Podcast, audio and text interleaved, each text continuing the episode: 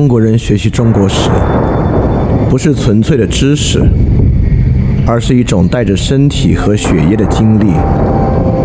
因此，历史的晦暗与光明，对我们并非比喻，而是实际的光与暗、乐与苦。但身体需要百般感触，失去风雨，植物亦无法生长。因此，沐浴历史中的光与暗，才让我们今日的苦乐得以接入巨大的历史身体，流入历史的血液。这会给我们全新的事件和全新的理解与全新的道路。饭店二点零第三章：中国历史与思想史综观，接入历史的身体。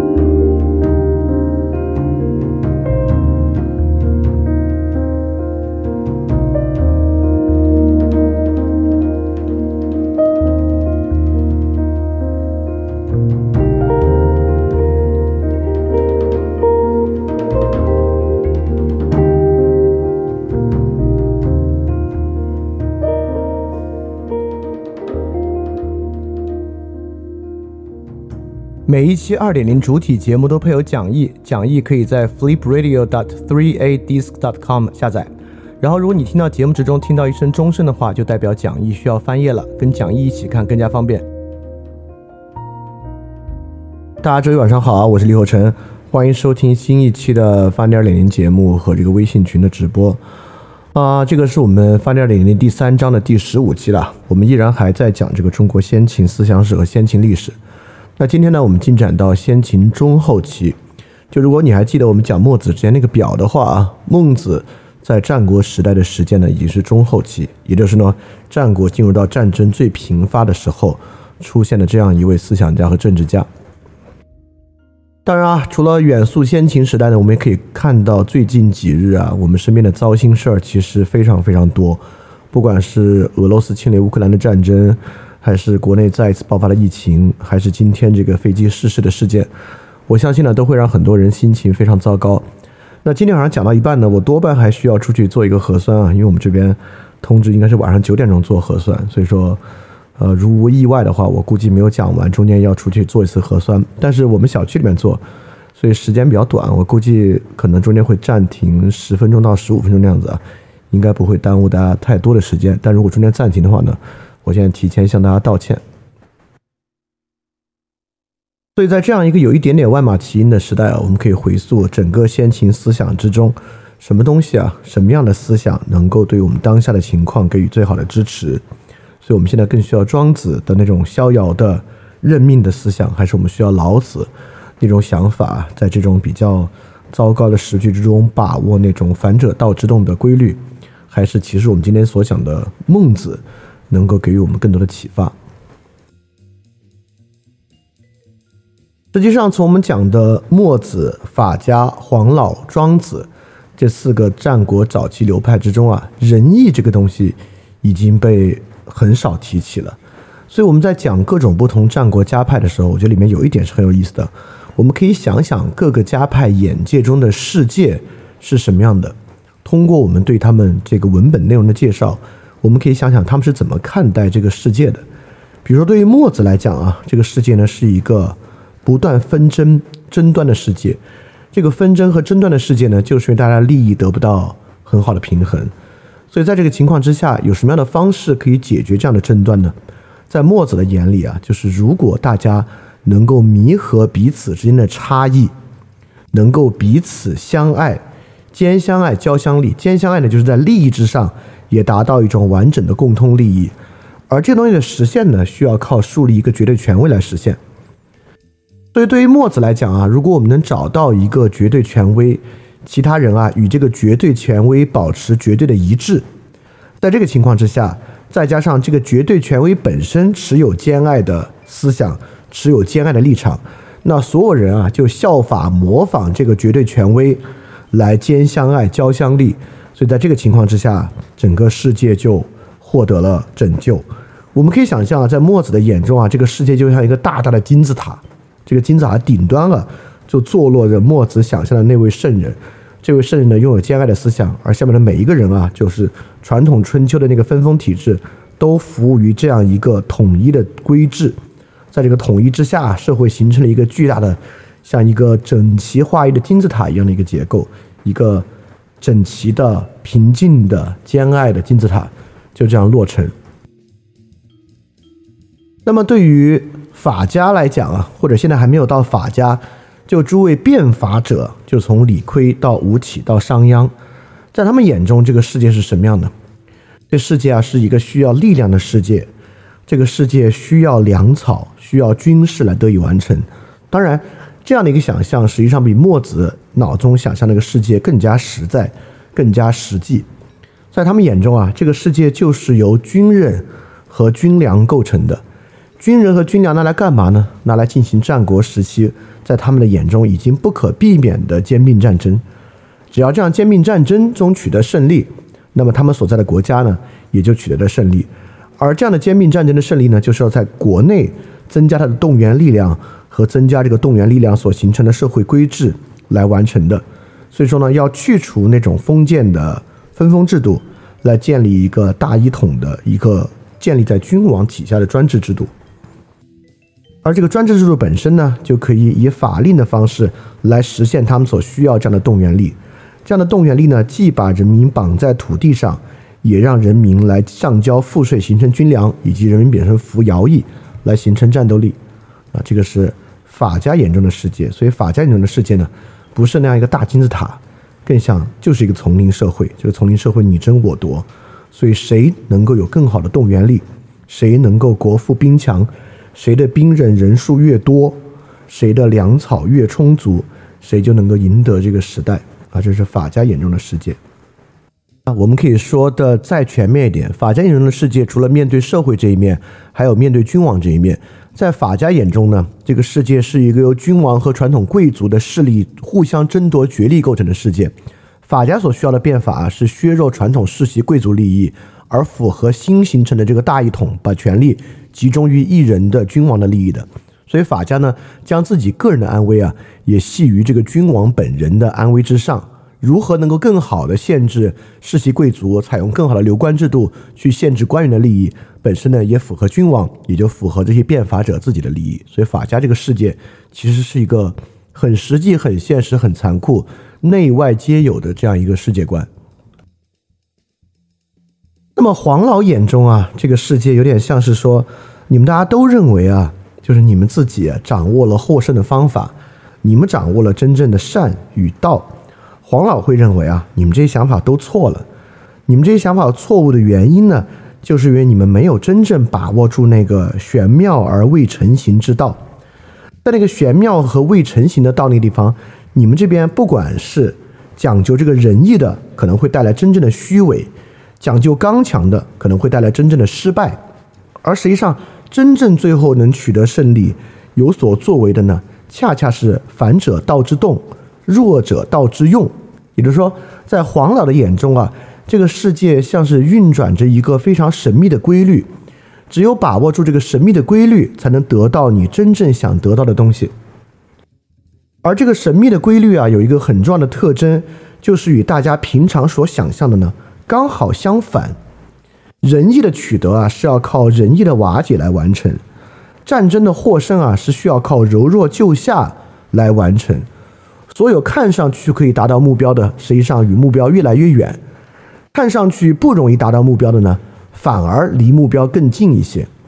所以说，黄老啊去探索背后隐藏的道的想法，其实很像我们之前讲的这个欧洲历史与欧洲思想史里面那个伪赫尔墨斯主义，就是玫瑰十字会、笛卡尔、牛顿他们当时所持的那个想法。当然，一方的使用方法是科学的方法，一方的使用方法还是一个逻辑辩证的方法。他们的世界观比较类似，但采用的方法是完全不同的。很像他们想做的事情，他们特别现在把握住这个世界背后有一个秘密，这个世界背后有一种隐秘的原则，只要谁把握住了这个原则，谁就能够真正实现他的目标。而庄子啊，以及庄子学派眼中的世界，就更像是这是一个不值得去关注，也不值得去争取的世界。不值得去不值得去争取的原因，不是因为它好或者它坏。而是因为所有你们要去争取的这个东西啊，实际上你们这个用途本身对你们都是有伤害的，包括黄老学派那个无为而无不为的想法，这个想法其实也是有害的。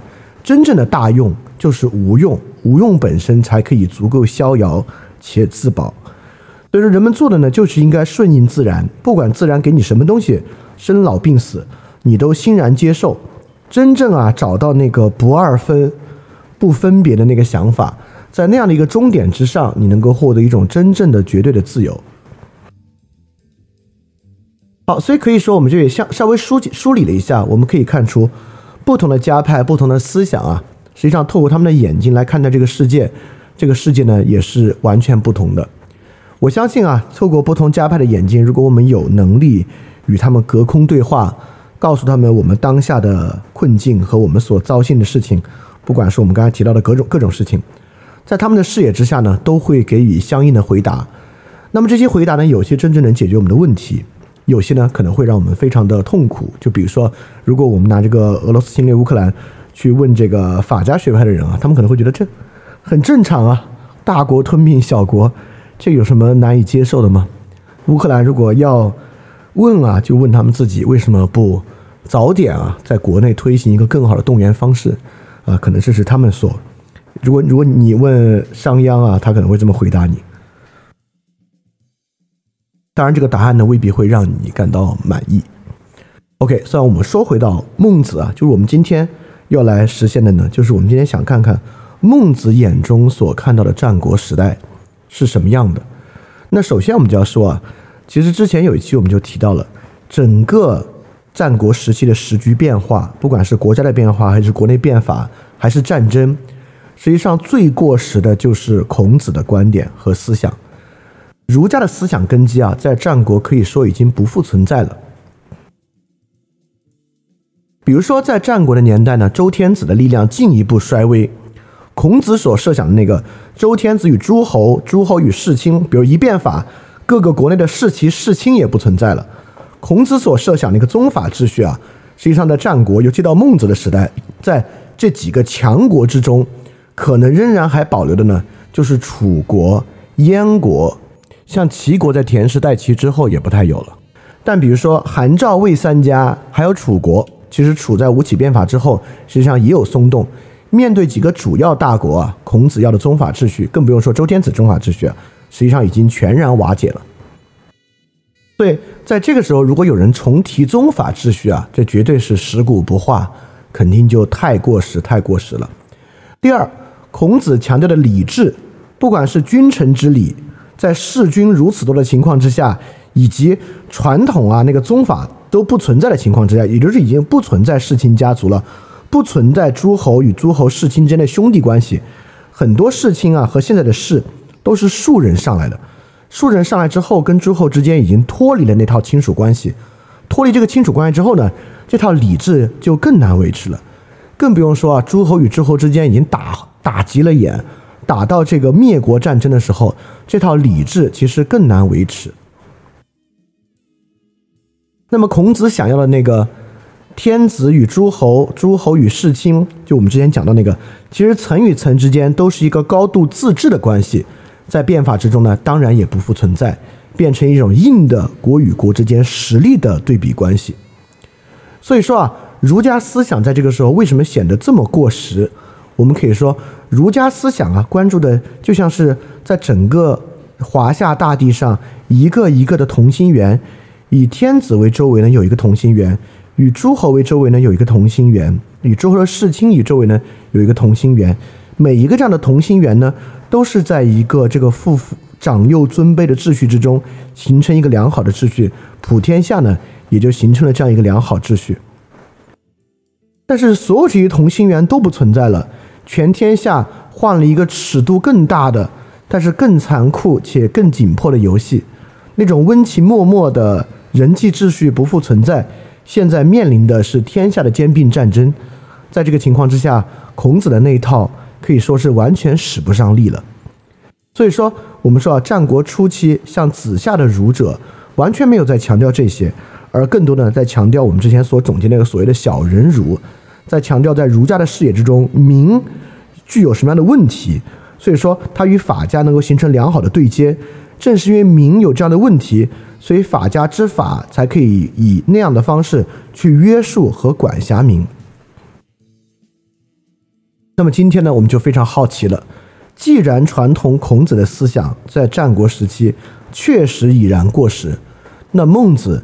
是如何让他获得新的生命力的呢？当然，我们也可以问：孟子真的让他获得生命力了吗？因为我们如果看到战国的结尾啊，是完全由法家李斯、韩非子的意识形态所支撑的秦获得了胜利，而整个儒家这一套啊，要等到汉朝这个董仲舒汉武帝一朝罢黜天下，独尊儒术，才重新回到舞台上来。可以说，从战国后期啊，不管是黄老还是法家，都比儒家要更兴盛，这是一方面。但从另外一方面啊，《韩非子·显学篇》也认为当时天下只有两个显学，不是儒就是墨，所以可见儒家当时依然很有影响力。所以我们今天就要来看看，已经到了战国中后期的这位重要的思想家孟子，他是如何改造这个已然过时的儒家思想体系，以及啊。孟子这个视野，他眼睛里所看到的世界，对于我们今天的情况，还到底能不能给予启发和光照？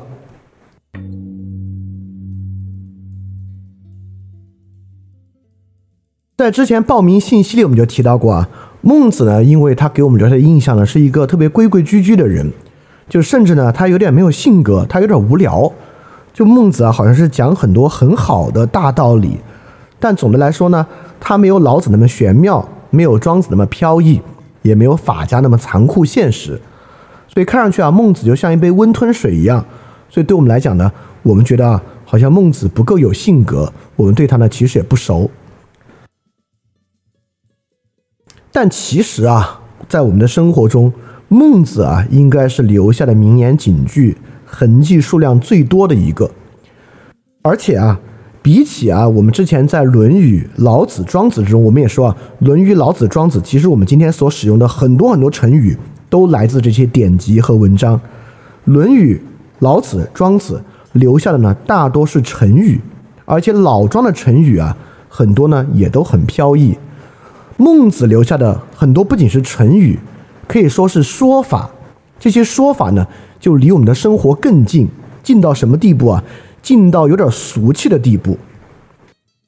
比如说，什么是孟子留下的“五十步笑百步”这个典故？“鱼与熊掌不可兼得，富贵不能淫，贫贱不能移，威武不能屈，人皆可为尧舜。”我们今天好讲的这个赤子之心，生于忧患，死于安乐，好为人师，穷则独善其身，达则兼济天下，独乐乐，人乐乐，恒产者有恒心。我们说的什么“天将降大任于斯人也”怎么怎么样？什么“得故不必有邻”？天时地利人和，无规矩不成方圆。名贵社稷次之，君为轻。得道多助，失道寡助，等等等等啊！这些东西呢，全部来自孟子的著作。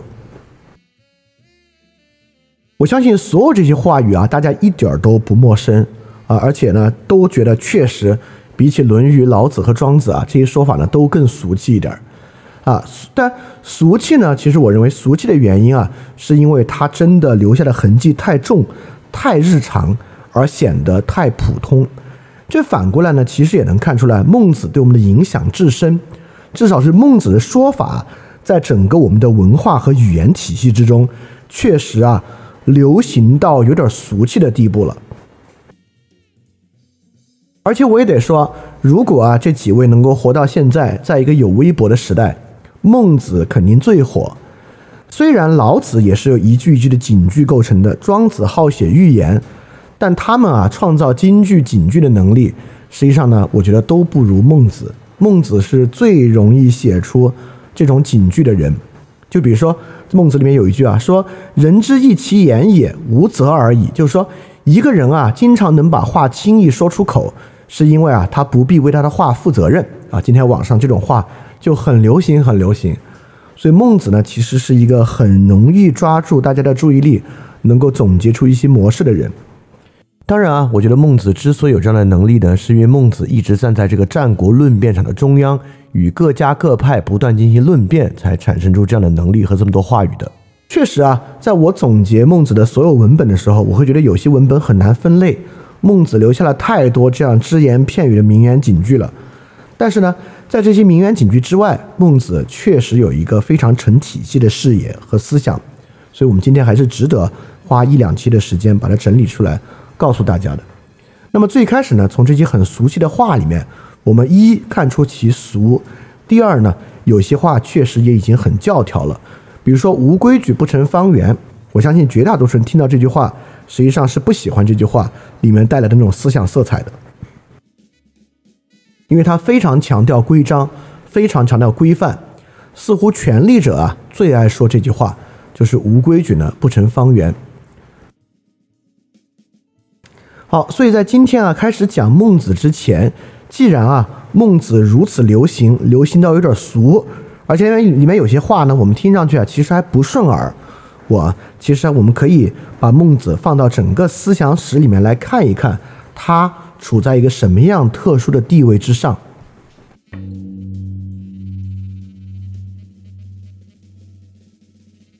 就像我们上次说到啊，实际上我们今天讲老庄，老庄不是一个发生在战国的事情。庄子真正兴起啊，要等到魏晋南北朝郭象著《庄子》之后，因为魏晋南北朝的个人主义，庄子才被并入到中国的思想史之中。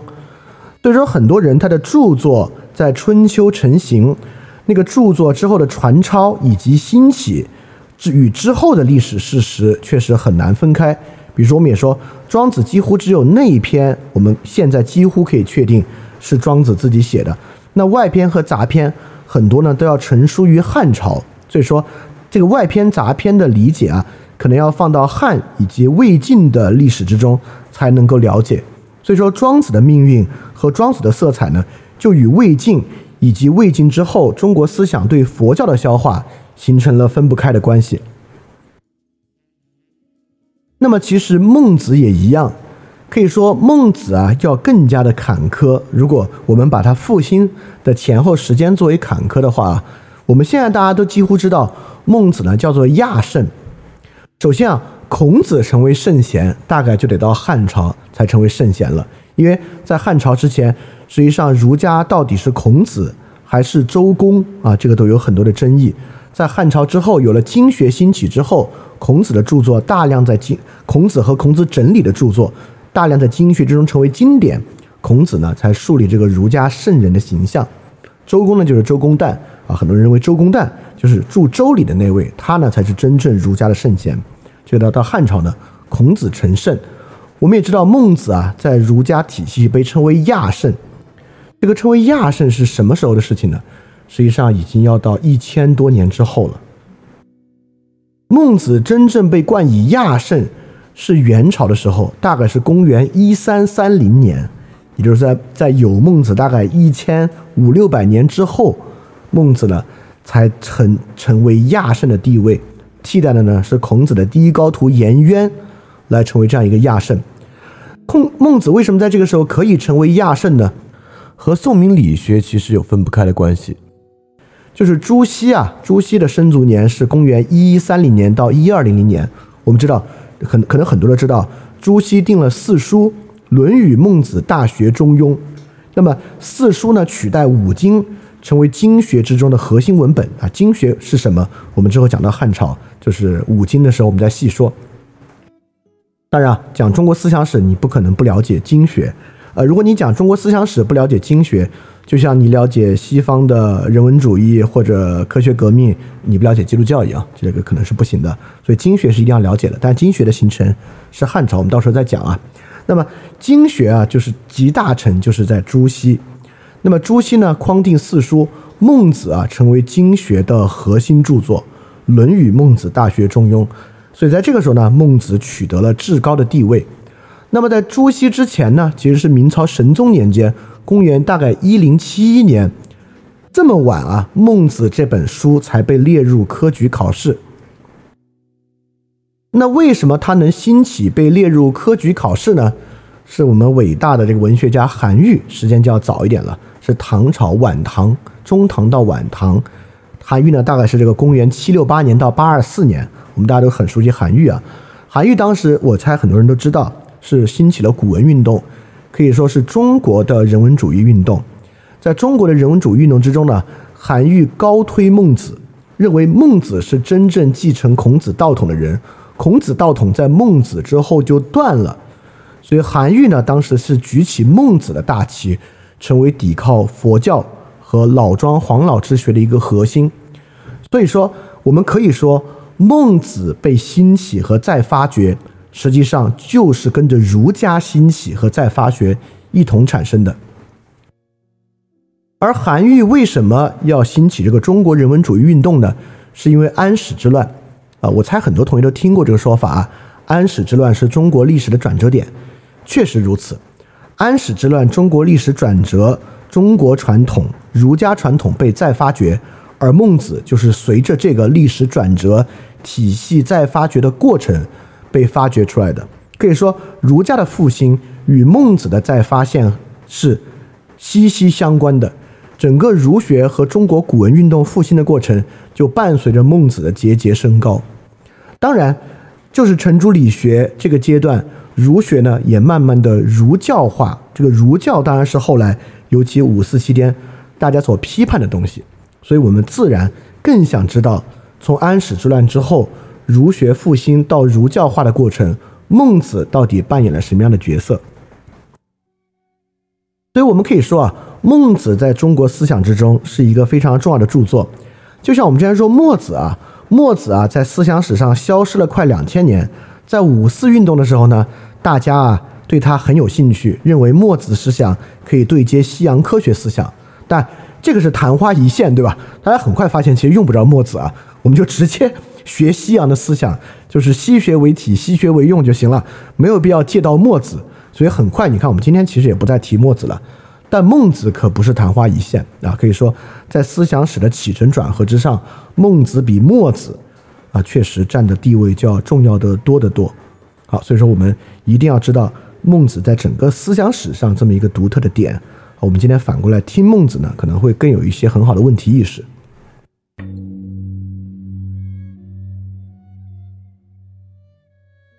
所以说，对于掌握和感受孟子眼中的世界，这个眼中的世界到底是一个进步的，还是一个退步的？为什么要引入进步退步呢？我确实可以说一下，因为孟子啊，跟儒家思想一样，孟子是非常崇古的，不像法家，法家是非常崇尚进步观念的。孟子呢，当然是言必称三代，认为古时候最好。那这个东西啊，这么崇古的想法，未免会不会其实都有点迂腐？所以说，在听孟子之前，我们先了解了解，在民国年间章太炎对于儒家的批判。你章太炎这是大儒了，对儒家的批判，我们从这个批判之中来感受感受儒家到底有什么问题。我们再反过去看这些问题在孟子的著作身上到底有没有。那么章太炎对儒家的批判啊，有这么几个。第一呢，章太炎说儒家最大的问题叫做汉慢。汉慢是什么意思呢？就是说穿凿附会。解释的过于泛滥，导致啊根本不知道意思是啥。当然，这个汉慢的原因很简单啊，就是因为汉武帝一朝啊行这个罢黜百家，独尊儒术。所以说，从独尊儒术之后，以后各个家派都必须借到儒的壳子来包装自己。你不管是法家，你是纵横家还是谁，你必须呢包自己在儒家的壳子之上，你才能够获得一个合法性的地位。这这我们很熟啊，就是就就就像在我们这个语境之中，什么东西你只要扯这个马恩，好像就格外有这个呃合法性。你任何的思想，你说我们这个属于左翼，好像听上去天然就有这个合法性啊。这呢也是一种汉慢。那么章太炎对儒家的批判呢，最主要的就是他本身这种汉慢。但这个汉慢啊，不归这个孟子的过。这个汉慢呢，当然是董仲舒之后的事情了。那么章太炎呢，还有一些批判可能与孟子有关了。第一啊，章太炎开创性的认为儒家是纵横家。他说：“儒家者流，热衷趋利，故未有不兼纵横者。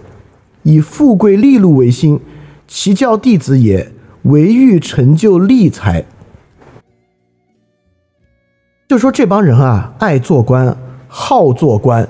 那么在之后这种中央集权体制之中呢，做官呢，当然很多时候就是做利。所以这部分人啊，就是想办法让自己做官。为了做官呢，他们就像那些纵横家一样，完全不管是非曲直，就一心想做官。所以说，成为了一种啊牵强附会的力道啊，这是对儒家的一个批判。当然，如果我们看到之后什么举孝廉之类的啊，门阀政治体制啊，我们会发现哦，确实，确实是有这样的问题的。那第二呢，就是他批判儒家的中庸啊，说儒家所谓中庸，实无异于乡愿也。乡愿其实是孔子在《论语》里批判的一个，什么叫乡愿呢？就是那种好好先生。他说啊，一切都好啊，这也好，那也好，他谁也不得罪啊。孔子说，乡愿得之贼也。也就是说，孔子很少讨厌什么别的东西，对吧？比如孔子讨厌谁呢？讨厌那种老讨厌别的人。但除此之外呢，孔子很讨厌乡愿，所以可见乡愿是一个很大的问题。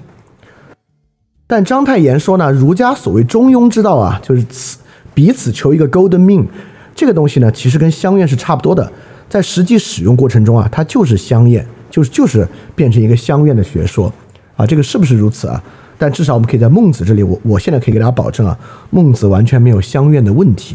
所以说，如果章太炎说的确有此理，我们必须要去看，在中国的思想史和历史进程之中，什么时候儒家开始有了乡愿的色彩。但为什么在这个时候来又来强调这个东西呢？我觉得强调章太炎的批判，我觉得是有道理的，就是要看到儒家啊，最开始孔子的儒是符合这个封建秩序的思想。呃，大家请注意啊，这个封建秩序不是这个马克思历史阶段论、奴隶、封建、帝王、资本主义、社会主义、共产主义这个阶段论的封建啊。我们知道，按照这个，中国从中国走入走出封建，从清末开始。但实际上，中国走出封建，从这个战国时期结束之后，就就我们就进入这个这个君主制时代了。所以说，这个封建跟马克思说那个没有任何关系啊。这个封建呢，就是说西周那个分封制度。儒家思想呢，绝对是脱胎于西周分封制度的。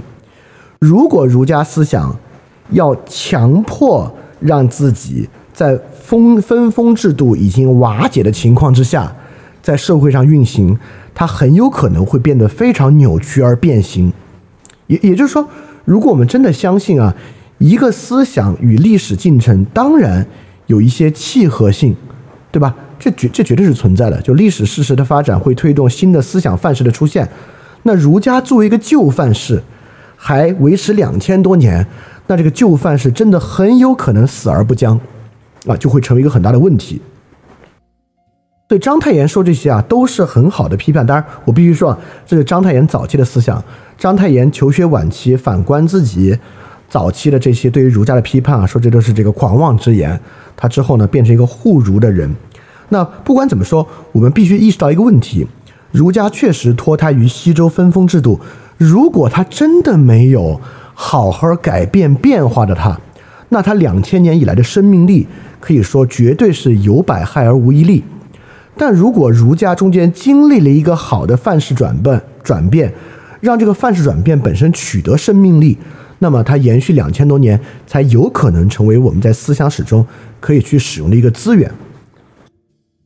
那儒家有没有经历一个好的范式转换呢？这个呢，我们就要在孟子身上来找，就是孟子对儒家思想的推动，到底是让它进一步僵化，还是让儒家思想？脱离西周分封秩序取得了生命力。啊，这个是我们要去关心的问题。啊。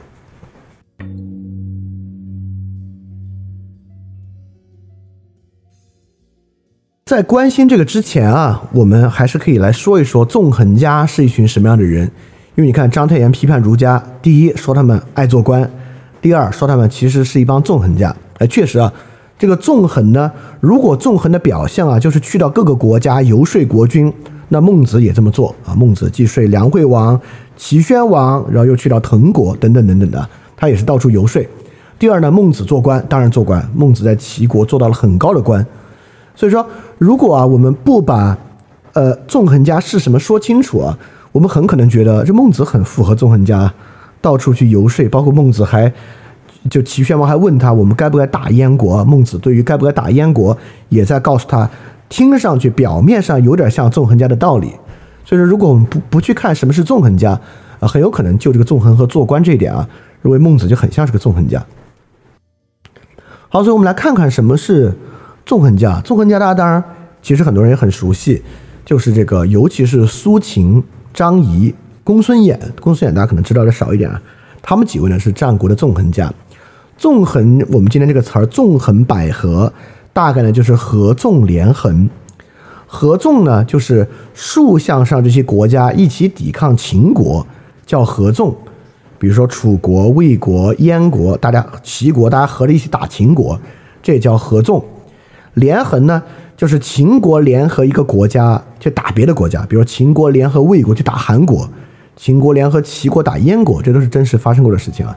所以说，合纵连横呢，就是在战国这个兼并体制、灭国战争兼并体制之中，来推行啊这个战略策略的一帮人。这帮人呢，当然极其与这个法家思想很通，极其强调这个政治实用主义、现实主义。在他们啊合纵连横的过程之中，游说各个君主，很少再说啊你要去打他，他合不合道义啊？很少这么说，主要在说你去打他有没有好处。所以他们是很现实主义的一帮人。而他们在孟子的时代呢，已经大放异彩。孟子里面就有一句话说：“公孙衍、张仪岂不成大丈夫哉？一怒而诸侯惧，安居而天下息。”他们在孟子的时代呢，也已经非常的有影响力了。好，我们刚才讲到这个纵横家啊，我们也讲到在孟子中啊，纵横家岂不成大丈夫哉？当然啊，孟子并不认可这个观点啊，在孟子原话里面是不认可纵横家是大丈夫的，真正的大丈夫是另外一种立场。就大丈夫这句呢，其实说的就是富贵不能淫，贫贱不能移，威武不能屈，此之谓大丈夫啊。所以并不是说这些有权势的人是大丈夫，但纵横家呢，一度确实在战国时代非常有权势。比如说，著名的纵横家苏秦啊，其实掌六国相印，就在合纵之中，一一度六国都以他为相，也就是他成为这个联合国军的军事首长和首席司令官，而且能调度很多六国内部的国政事务，所以这是很厉害的啊。而纵横家是一帮什么样的人呢？第一啊，他们确实经常改换立场，比如说公公孙远呢，最开始帮助秦国，但本身是魏国人。啊，后来失势之后呢，又去帮助魏国，所以他们呢看上去并没有忠诚这回事儿。张仪也是一样，先在赵国，后呢又去秦国，看上去呢也没有这个忠诚这回事儿。所以说他们很容易改变立场，这个成为纵横家本身一个很重要的特征。当然，战国游士都改变立场，比如说孟子啊，他也可以先去。呃，一会儿在齐国，一会儿在魏国，一会儿在滕国这样的小国啊，这也是很经常的事情。第二呢，纵横家啊确实经常使用阴谋，也就对纵横家来讲啊，诚信这个事儿不是一个什么太重要的事儿，不管是使用反间计还是去欺骗啊等等，当然这都是在汉朝的《战国策》里面所描述的纵横家行为，为我们体现出这种特征啊。当然，其中还有另外一个很有意思的跟纵横家相关的事情啊，我们必须用商鞅来做例子来给大家说一说。商鞅啊，虽然我们今天把它当做是法家，但是商鞅真正在秦朝变法之前，有一段很有意思的故事，可能这段故事能够看出商鞅到底是个什么样的人，我觉得很有意思，给大家给大家讲讲啊。商鞅呢，当时从魏国啊带着李悝的法经来到秦国。去游说秦孝公，当时呢是找了这个秦孝公的一个大臣叫景监，这个景监呢认识商鞅，跟秦孝公关系很好，就把商鞅推举过去了。那商鞅是怎么说服秦孝公的呢？商鞅第一次见秦孝公啊，是这个三皇五道，是以这个尧舜禹之道去游说秦孝公。秦孝公直接听打瞌睡了，就直接听睡着。打瞌睡之后呢，还把景监找来说：“你给我推荐的都是什么人啊？这简直是狂妄之徒，绝对不可以用。”然后景监去责备商鞅，商鞅说：“不不不，你再给我一次机会，再给我一次机会啊！”因为景监很看重商鞅。几天之后呢，商鞅啊再去会见秦孝公，啊，他就以这个王道之术游说之他，游说秦孝公。秦孝公再次睡着，再次回来呢责备景监。但这个故事是在《史记》里写的是比较有这个戏剧色彩。那商鞅第三次见秦孝公呢，就讲这个齐桓晋文之道，以霸道游说。哎，秦孝公这次呢不睡了，但是他观点呢也没有完全被秦孝公采用。但商鞅这就说，哎，大概摸清楚他的脉门了，知道秦孝公喜欢啥了，然后再去见秦孝公呢，就谈这个李悝变法这个，当然没有提李悝啊，就谈这个变法富国强兵之道。就说啊，这个秦孝公听得特别入迷，因为古人对坐都是跪着的嘛，就是一边跪着一边好像就往这个商鞅这边倾，这个膝盖啊不知不觉啊就往商鞅这边挪动，畅谈啊毫无倦意啊，最后成为这个商鞅变法。历史上啊，皇帝特别好好奇，想听的一般不是什么好事儿啊。有另外一个人呢，也是像这个秦王一样啊，就是在席子上啊，膝盖禁不住往前啊，要去探听他到底说的是什么。这就是汉文帝。汉文帝呢，找到当时啊，写出这个《过秦论》的贾谊，结果留下这么一句话：“可怜夜半屈前席啊，不问苍生问鬼神。”就这个文帝呢，其实感兴趣的也不是天下苍生之事。而是黄老不朽之术，所以这个帝王啊，在席子上啊，默默往前啊，侧耳倾听的，在历史上呢，可能都不是什么好事儿。所以说，可见啊，商鞅不是一上来说服秦孝公就用他在魏国经历的变法之术去说服的，他经历了从帝道、王道、霸道到这个变法之术这么一个过程。所以说，如果商鞅以王道说服秦孝公，秦孝公接受了，秦孝公说你这个好，我们按你这个来，那么历史之上也就没有商鞅变法，也就没有作为法家的商鞅存在了。所以这个故事说明什么呢？说明啊，其实商鞅在这一点上是有纵横家色彩的。什么意思呢？就商鞅其实你说商鞅是不是真心绝对相信变法？如果商鞅真的绝对真心相信变法的话，他干嘛最开始还要拿什么地道、王道、霸道去来一招呢？说明啊，商鞅其实我们怎么说？商鞅是个投机主义者。商鞅啊，就碰，反正为了当官嘛，你爱听什么我就给你说什么。最后商鞅搞变法，啊成为这个法学法家，其实呢是因为秦孝公爱这个东西才变成的。所以这一点上呢，我们要为什么把这个例子拿出来掰开讲啊？就说商鞅呢，其实有纵横家的色彩。就这帮人其实是投机主义者。你要说他们真相信什么？他们相信政治利益。其他的到底哪个道法他们相信？他们是不是要捍卫什么样的价值？或者他们就是要去反对儒家的虚伪？实际上呢，也不是。所以这就引到我们啊，去谈这个关于利益的问题，不管是做官的利益还是国家的利益，因为啊，我们千万不要把儒家看作利益的反面。就似乎啊，这个法家特别谈这个政政治现实主义，儒家就一点儿不管政治政治现实主义，儒家就好谈那个高谈阔论的部分。实际上不是利益，呃，包括从我们今天也看，我们今天这个社会是一个完全功利主义的社会吗？是一个社会达尔文主义的社会吗？那如果是完全的功利主义和社会达尔文主义这种非道德的观点，我们今天呢也就认为只有利益存在。所以利益是各家各派都认为其存在的。孔子之前的子产啊，就认为这个只有有利益的人、利益稳固的人才谈得上有道德。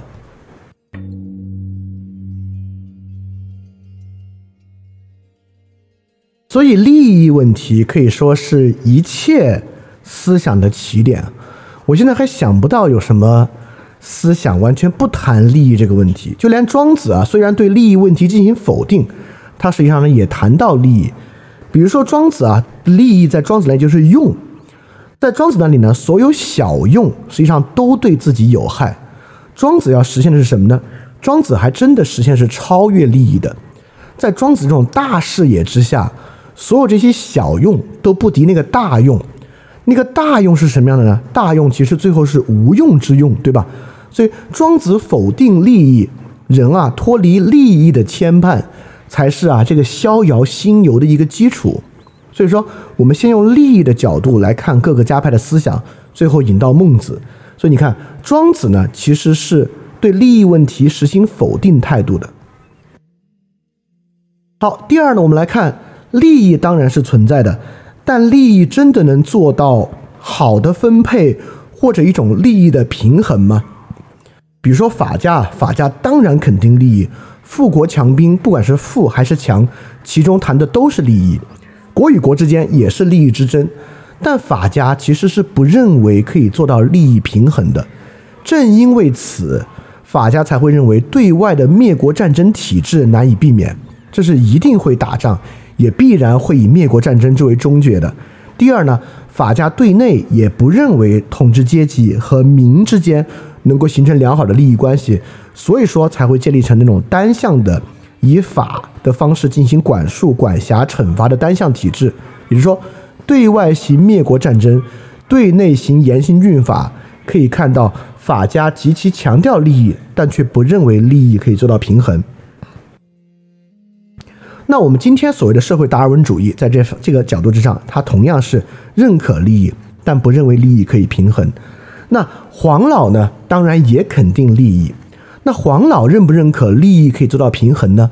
我认为也不行。就比如说黄老对民这句“虚其心，实其腹，弱其志，强其骨”。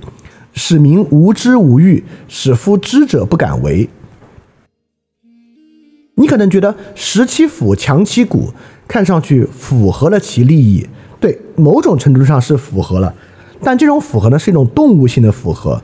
在黄老这里啊，人啊最好就像动物一样。你看，在法家那里啊，这个君王当然是在乎他的尊严、他的权威、他的功绩、功业的。那黄老啊，真正得到这些人，他当然呢也问道、问真理，强调得失。但民呢，最好就像动物一样，他们活着就像动物一样无知无欲。而知的人呢，最好能够不敢为，在这点上其实非常像法家，所以黄老和法家呢才有相似之处。所以黄老啊，对于他的这套道之外的人和他的道的对手吧，他也同样不认为可以做到利益的平衡。所以，肯定利益认为也能做到利益平衡的呢，实际上是墨家和儒家。但墨家的方法呢，是说这个利益大同，兼相爱，交相利，所有人的利益，我的利益就是你的利益，你的利益也是我的利益，全天下的利益是一盘棋。但这个东西就是太理想主义了，我们就先不说。我们来看儒家的利益，在儒家这里，当然利益非常重要，但利益是怎么平衡的呢？就是我们之前讲的，把人放在一切之前。也就是说，在人际关系之中啊，所有孔子所看到的同心圆之中，都有一个人之间，不管是尊严和服从之间的一个交换关系。这个交换关系未必是一个对等交换。比如说长幼尊卑，既然有尊卑秩序，那尊卑之间其实就不是一个对等的。但虽然不对等，孔子依然非常强调，即使是上位者对下位者。你必须先以礼待之，才能换得他对你的忠诚。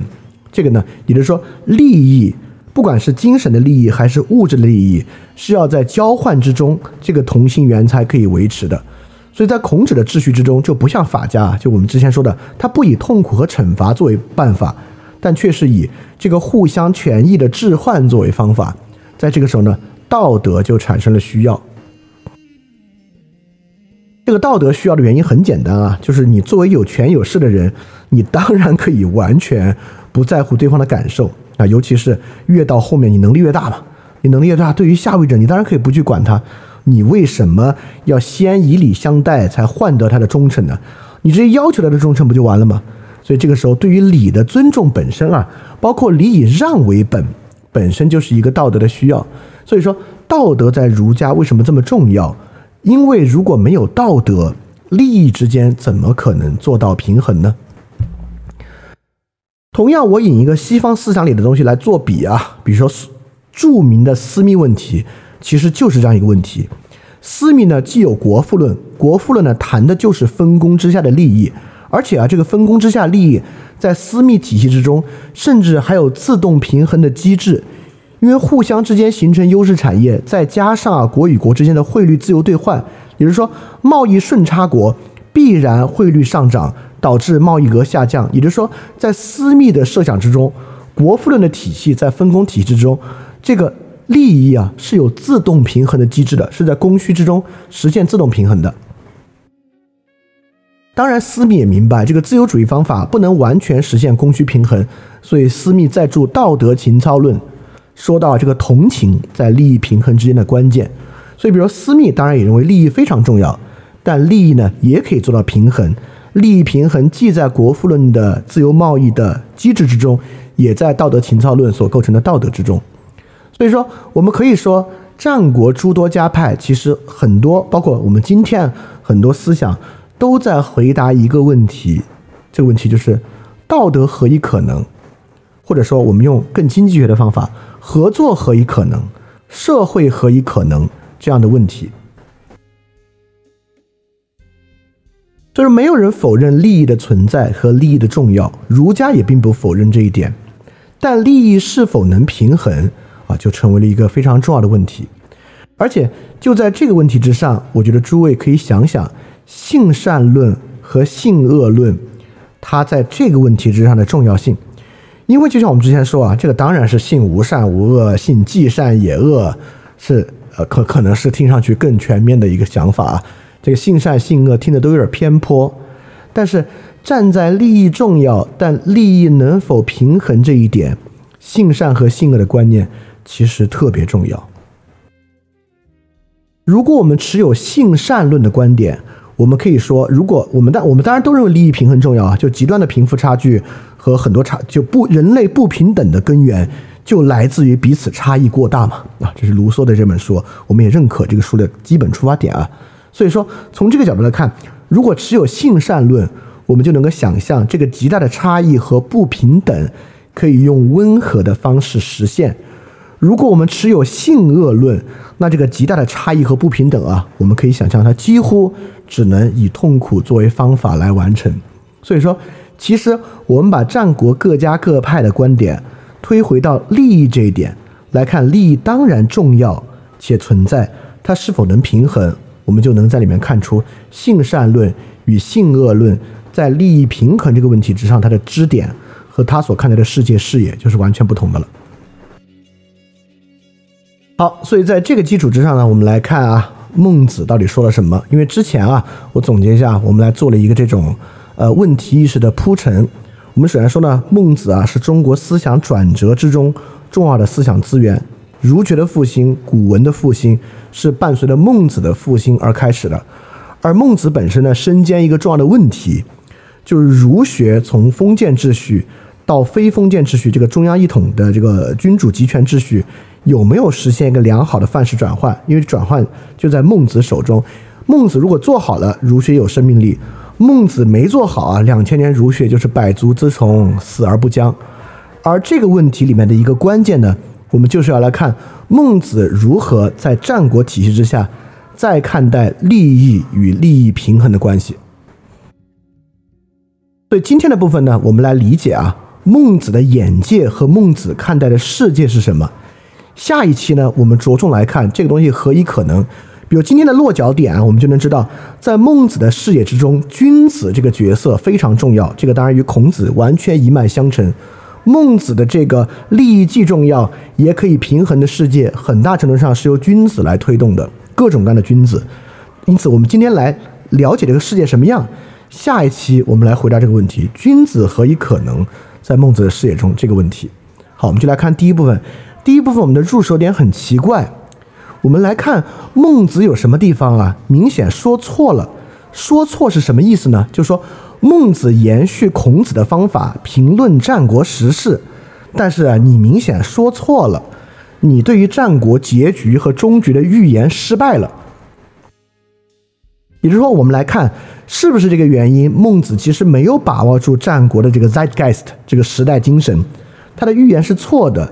所以他的这个范式转换并不符合战国的新史实，这个儒学复兴是失败的。所以我觉得这个事情很很有意思啊，我们就来看孟子说错了什么啊，我们来从说错之中来看到底是什么样。翻转电台需要你的支持啊，因为之前有长期以来啊，一直四年以来支持我的一个大额捐赠人，我跟他的捐赠期限到期了，所以现在呢，我要来看翻转电台啊有没有可能自己造血，可持续的继续发展下去。但是翻转电台呢会继续保持非知识付费模式，不管是电台节目、文章、知识社群都保持全免费的模式，也不需要接广告或者做定制节目的方法，能够保持独立的运营。所以，在这个背景之下，需要大家的支持捐赠。希望翻店呢这个创作机制可以保持下去。如果运气好啊，钱多于我自己的生活所需，它还会用于做事侠创作机制本身的创作补贴。所以说，特别希望你能够 Patreon 和爱发电这两个平台赞助。如果你需要知道 Patreon 和爱发电的地址，请去 Show Note 之中看。好，谢谢大家了。